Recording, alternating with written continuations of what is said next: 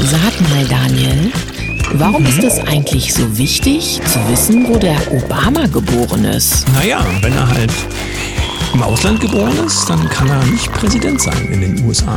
Aha. Mhm. Guten Morgen, 7.01 Uhr, hier ist der Daniel. Und die Sam. Guten Morgen, Deutschland. Guten Morgen in die Welt. Hat nicht gerade Herr Trump bei CNN ein äh, Interview gehabt, wo es um die Geburtsurkunde von dem Obama ging? Ja, dieses Thema ist ja nun schon länger präsent, ja, vor allen Dingen in diesen sogenannten alternativen Medien, weil CNN und Co. wahrscheinlich keine Zeit haben, da wirklich tiefgreifend zu recherchieren.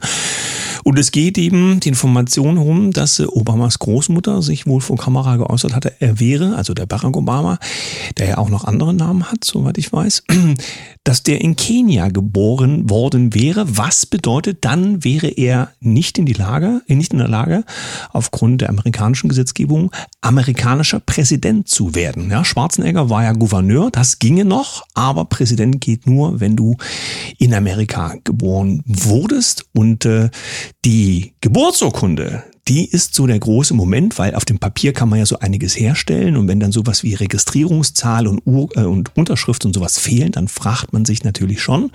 Aber der Mainstream findet das alles unproblematisch, da ist ganz und bestimmt... unwichtig, sonst, Ja, also in Deutschland wird sowieso nicht berichtet. Ja. Also konzentrieren wir uns auf das Wichtige und das ist erstmal das Datum und der Tag.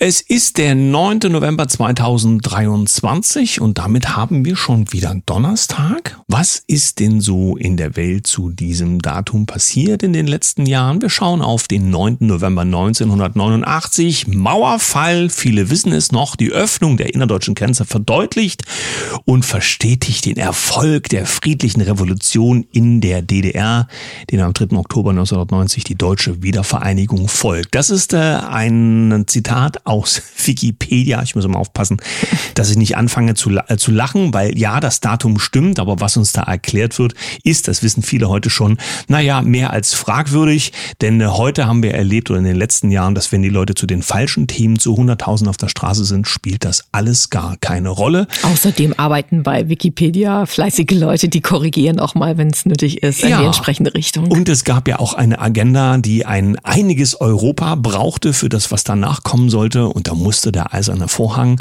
entsprechend weg. Naja, und dann war es ganz gut, wenn ein paar Leute auf der Straße sind. Gut.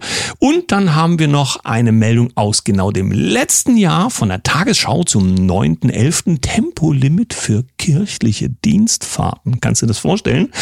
Die evangelische Kirche hat sich auf ein freiwilliges Tempolimit bei Dienstfahrten geeinigt. Beschäftigte sollen auf der Autobahn maximal 100 Stundenkilometer fahren. Die, der Selbstverpflichtung war eine kontroverse Debatte vorausgegangen. Ja, wir finden es immer wieder großartig, wenn sich die Kirche entsprechend gut einbringt. ja, ja, politisch halt entsprechend positioniert. Dafür ist sie ja auch da. Oder habe ich da was falsch verstanden? Gut. Kommen wir zu den Nachrichten. Nein, stopp. Vorher möchte ich noch an unserer Kaffeetafel einen Gast ganz besonders begrüßen und sage herzlichen Glückwunsch zu deinem heutigen Geburtstag. Bleib lange gesund und fit und weiterhin so aktiv, wie du, wie du es gerade bist für uns alle. Dankeschön. Und jetzt aber zu den Nachrichten. Multipolar, das ist ein echter Hammer. Eigentlich äh, wollte ich die Sendung damit aufmachen, aber es ist ein bisschen komplizierter, als nur einen Zwei-Sätze-Witz dazu zu machen. Multipolar als Magazin hat einen neuen Artikel gebracht und wieder kippt quasi eine Verschwörungstheorie, denn da steht Folgendes. Überschrift, diesen Stein will keiner ins Rollen bringen. Und darunter lesen wir, neue Dokumente zeigen, Pfizer nutzte zwei unterschiedliche Verfahren, um die Corona-Präparate herzustellen. Eines war sauber und teuer und kam im Zulassungsverfahren zur Anwendung.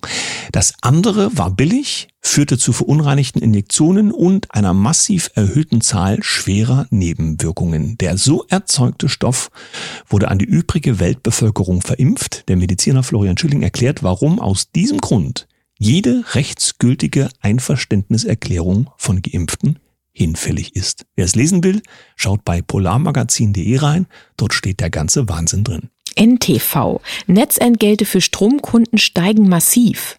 Gegen hohe Strompreise hilft Sparen. Ja, ist klar. Doch zugleich tragen Stromkunden auch die Kosten für die Netzbetreiber. Diese Entgelte sollen 2024 um 10 Prozent steigen. Die Union kritisiert, dass die Bundesregierung auf solche Auswüchse keinerlei Antwort hat. Also wir reden hier darüber, dass die Privathaushalte in Deutschland im kommenden Jahr dann fast 11 Prozent mehr für die Netzentgelte beim Strom bezahlen werden. Herrlich, oder? Na, verlangst du da nicht ein bisschen viel, dass die Regierung, die die Probleme verursacht, die dann auch noch erklären soll? Das ist ein bisschen viel verlangt.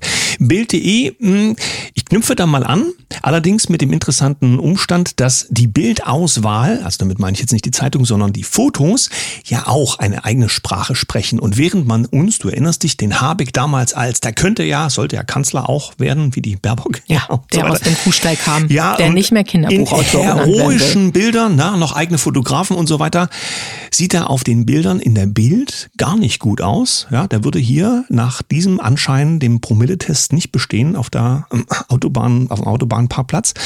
Und die Überschrift dazu lautet, Energieriese fällt Habeck brutal in den Rücken.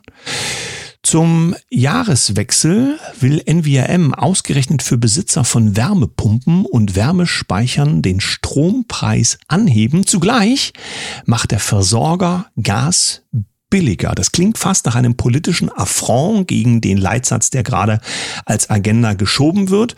Aber wir haben das ja auch damals erlebt, Strompreise für die Elektroautos, du solltest ja kaufen, da wurde dann versprochen, der Strompreis extra billig und dann wurde der Autoladestrompreis auch extra teuer, war nicht vorhersehbar. Ne? Merkur.de, Kinderreisepass steht vor dem Aus, was Eltern stattdessen beantragen müssen. Der Kinderreisepass soll bis zum 1. Januar 2024 abgeschafft und durch einen elektronischen Pass mit längerer Gültigkeitsdauer ersetzt werden. Ach. So lautet der Beschluss des Bundestages. Wer mit seinem Kind dann verreisen möchte, braucht in der Regel einen Personalausweis, Reisepass oder Kinderreisepass, so war es bis dato. Letzteres wird jedoch ab dem 1. Januar nicht mehr ausgestellt, zumindest wenn es nach einem Beschluss des Bundestages geht. Der muss allerdings vom Bundesrat noch abgesegnet werden. Außerdem werden im Chip auf dem elektronischen Reisepass Reisepass die Fingerabdrücke gespeichert.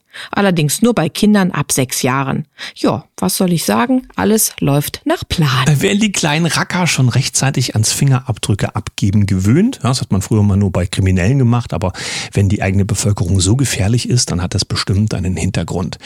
USA, CDC, das ist die dortige Gesundheitsbehörde, kündigen Ausweitungen der Flughafenüberwachung wegen Erkältungsviren an. Das steht in Report 24.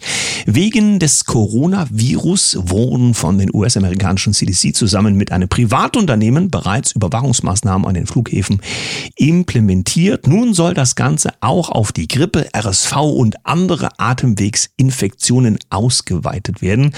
Wird man dies dann erneut für Reisebeschränkungen einsetzen? Fragezeichen. Ja, dieser Gedanke liegt natürlich nahe. Bei uns haben wir diese Probleme nicht. Ja, während man woanders äh, krampfhaft die Viren auf Flughafen überwacht, rennt man bei uns ja Sicherheitsbereiche überwendend einfach festgeklebt auf den Flug. Wie nennt sich das auf den Landebahnen herum? Mhm. Bild.de Hamburg HVV schafft Bargeldzahlung in Bussen komplett ab. In Hamburg ist Ende des Jahres Schluss mit Münzen und Scheinen in Bussen. Der HVV schafft die Bargeldzahlung ab. Ja, auch das ist, würde ich sagen, alles nach Plan. Ja, die E-Chips oder die E-Ausweise für die nächste Generation. Die Kinder kennen es dann nicht anders. Bargeld nehmen wir nicht mehr an. Das ist zu viel Aufwand. Und jetzt haben wir noch die Nachricht aus der Schweiz. 20 Minuten CH. Nationalbank ist das, testet Digitalfranken. Das musst du wissen. Am 1. Dezember startet die Schweizerische Nationalbank N SNB, so heißt es richtig, in Zusammenarbeit mit sechs Geschäftsbanken ein Pilotprojekt. Zum ersten Mal wickeln die Finanzinstitute reale Transaktionen mit einem digitalen Schweizer Franken ab. Digitales Geld als solches gibt es ja nun schon, aber guck an, auch in der Schweiz ist man auf die Idee gekommen, man brauche eine voll digitale Währung. Hatten andere auch schon oder es kommt eben aus einer Zentrale, die eben dafür sorgt, dass wir in dem Bus nur noch mitfahren dürfen, wenn wir die richtige, die richtige Chipkarte haben und wenn eine Zahl Zahlung von oben für uns autorisiert ist. Kommen wir zum zweiten Teil der Sendung und lass uns über Dankbarkeit sprechen. Dankbarkeit als Schlüssel zum Frieden. Und heute natürlich mit einem Gast. Bei unserem heutigen Gast sind wir sehr dankbar, dass er sich so engagiert für den Glücksbringer Online-Kongress, denn er ist zuständig für alle sozialen Medien, Videos und was alles so rausgeht für den Kongress, der ja am Wochenende losgeht. Er steckt eigentlich bis über beide Ohren in Arbeit, nimmt sich aber heute Morgen Zeit für uns und für das Thema Dankbarkeit. Schönen guten Morgen nach Berlin an den Sebastian. Ich begrüße euch. Ich wünsche euch einen wunderschönen guten Morgen an euch natürlich und an alle, die gerade zuhören. Hi. Ja, guten Morgen auch von mir.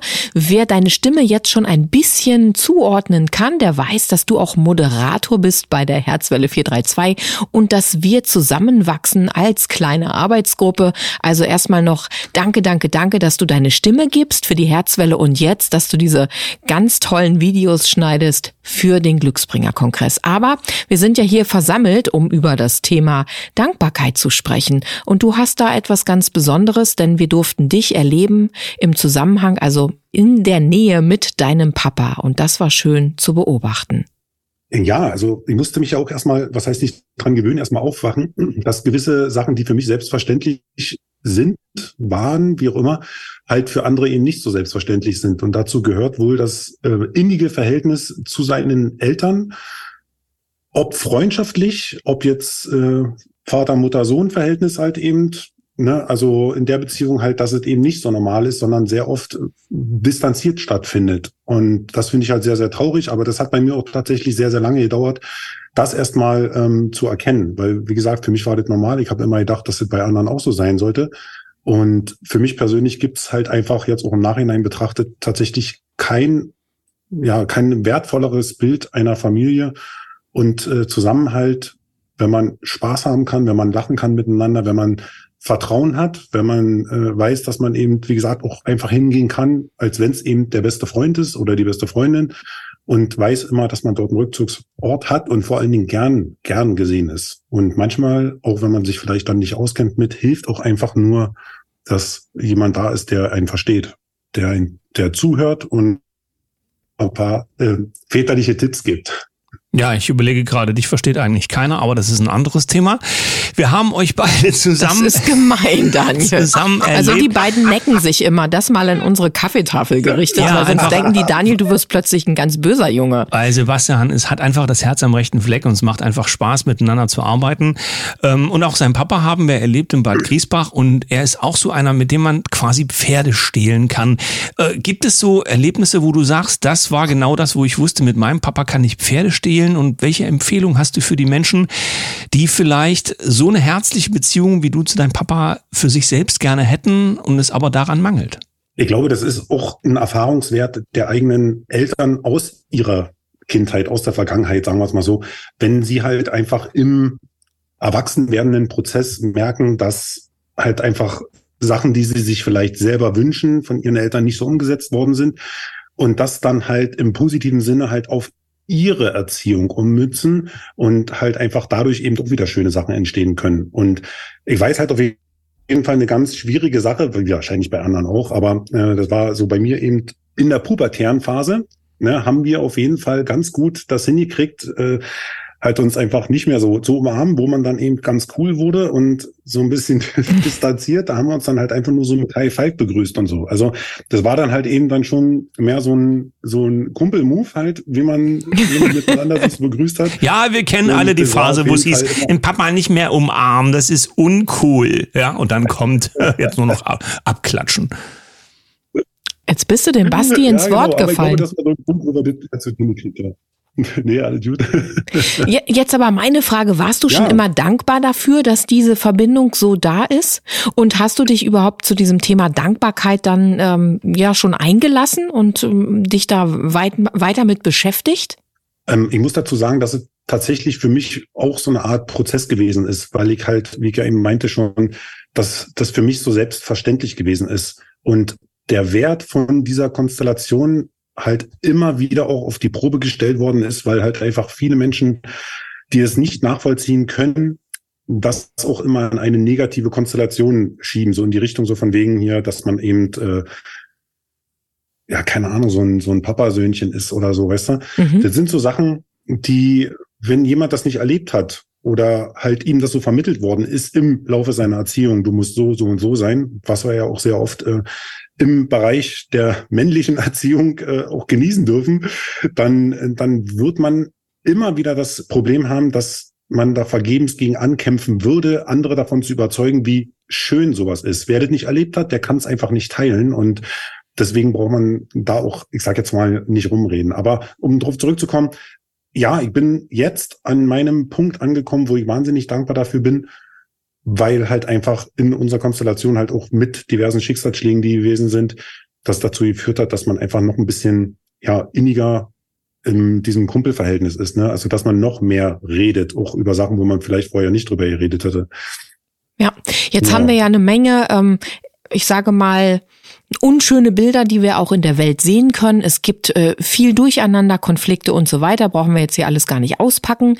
Inwieweit ja. hast du dann aber den Schlüssel Dankbarkeit für dich in Benutzung, um in deinem Leben für Frieden zu sorgen? Also für mich ist es tatsächlich eine äh, auch eine sehr herausfordernde Situation gewesen. Für meinen Paps auch, abgesehen davon. Aber ähm, es fällt schwer, manchmal tatsächlich diese Dankbarkeit wiederzufinden. Also ich glaube, dass das halt, ja doch wiederfinden, glaube ich, sagt das richtig, weil äh, ich glaube, dass sehr viel verloren gegangen ist im Laufe der Zeit bei vielen Menschen, sich darauf zu besinnen, was eigentlich an Kleinigkeiten schon einer erfüllen kann. Und äh, dieses Thema Dankbarkeit ist in dem Moment für mich halt normalerweise eigentlich immer voll präsent gewesen, weil ich halt mich wirklich über die kleineren Sachen voll freue, so, ne? Also, ob du nun draußen einen Vogel beobachtest, der da rumzwitschert oder so, wo alle anderen da vorbeilaufen dran oder so. Das sind so eine Sachen, die einen, ich glaube, das ist genau das, was einen glücklich machen kann, wenn man halt eben sich darauf besinnt, mal wieder so sich mit den Kleinigkeiten zu beschäftigen. Also die halt einfach normal sind. So das, was die Leute verlernt haben. Ich verstehe es ja auch nicht. Jetzt haben wir ja Sven Sander ja. drin gehabt in unserer einen Sendung am Anfang der Woche. Sven hast du ja auch kennengelernt. Der hat gesagt, wir sollen 100 Dinge aufschreiben, für die wir dankbar sind. Und es haben tatsächlich unsere Gäste der Kaffeetafel über die Woche auch begonnen und viele schöne Sätze kreiert. Ähm, wie ist das bei dir? Nennst du mir drei Sachen hier an unsere Tafel, für die du sehr dankbar bist? Bist? Echt ist es so, ja? 100 Sachen. Also ganz ehrlich, manchmal habe ich wirklich ein Problem am Abend, wenn ich mich hinsetze und das mal versuche. Ich versuche die jetzt tatsächlich wirklich auch mal aufzuschreiben und auch mal so zu formulieren. Ja.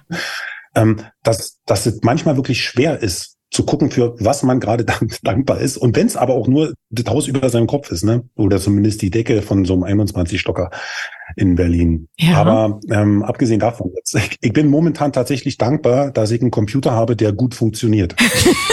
Und ähm, dass ich ganz, ganz viele Videos für, für den Glücksbringer-Kongress schneiden kann. Und nee, also ganz ehrlich, also ich bin auf jeden Fall dankbar erstmal, dass wir uns kennengelernt haben, mit Menschen zusammen zu sein, wo man von vornherein wirklich das Gefühl hatte und seit Ewigkeiten kann ich mal sagen dazu, wirklich wieder mal Gefühl zu haben, dass das passen könnte, was sich dann auch im Nachhinein äh, bestätigt hat, dass äh, so die richtigen aufeinander getroffen sind. Also dafür bin ich auf jeden Fall dankbar.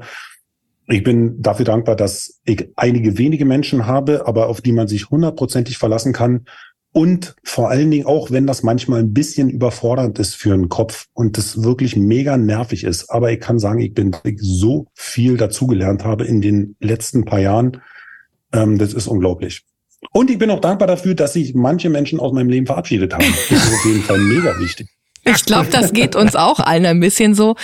Wow, Basti, das war ganz schön. Deine Worte kann ich nur bekräftigen, dass wir uns gefunden haben. Dafür bin ich auch super, super dankbar und dass ihr beiden Männer so kreativ hinter den Kulissen jetzt zusammenarbeitet und euch auch mal ein bisschen befrötzelt. Das macht mich auch ganz fröhlich. Genau, wir freuen uns sehr, wenn du auch wieder am Mikrofon Zeit findest. Jetzt gibt's erstmal den Glücksbringer Online-Kongress. Danke für deine Zeit an diesem Morgen und hoffentlich bis ganz bald an unseren Basti. Viele Grüße nach Berlin. Ich danke euch. Ganz, ganz liebe Grüße zurück.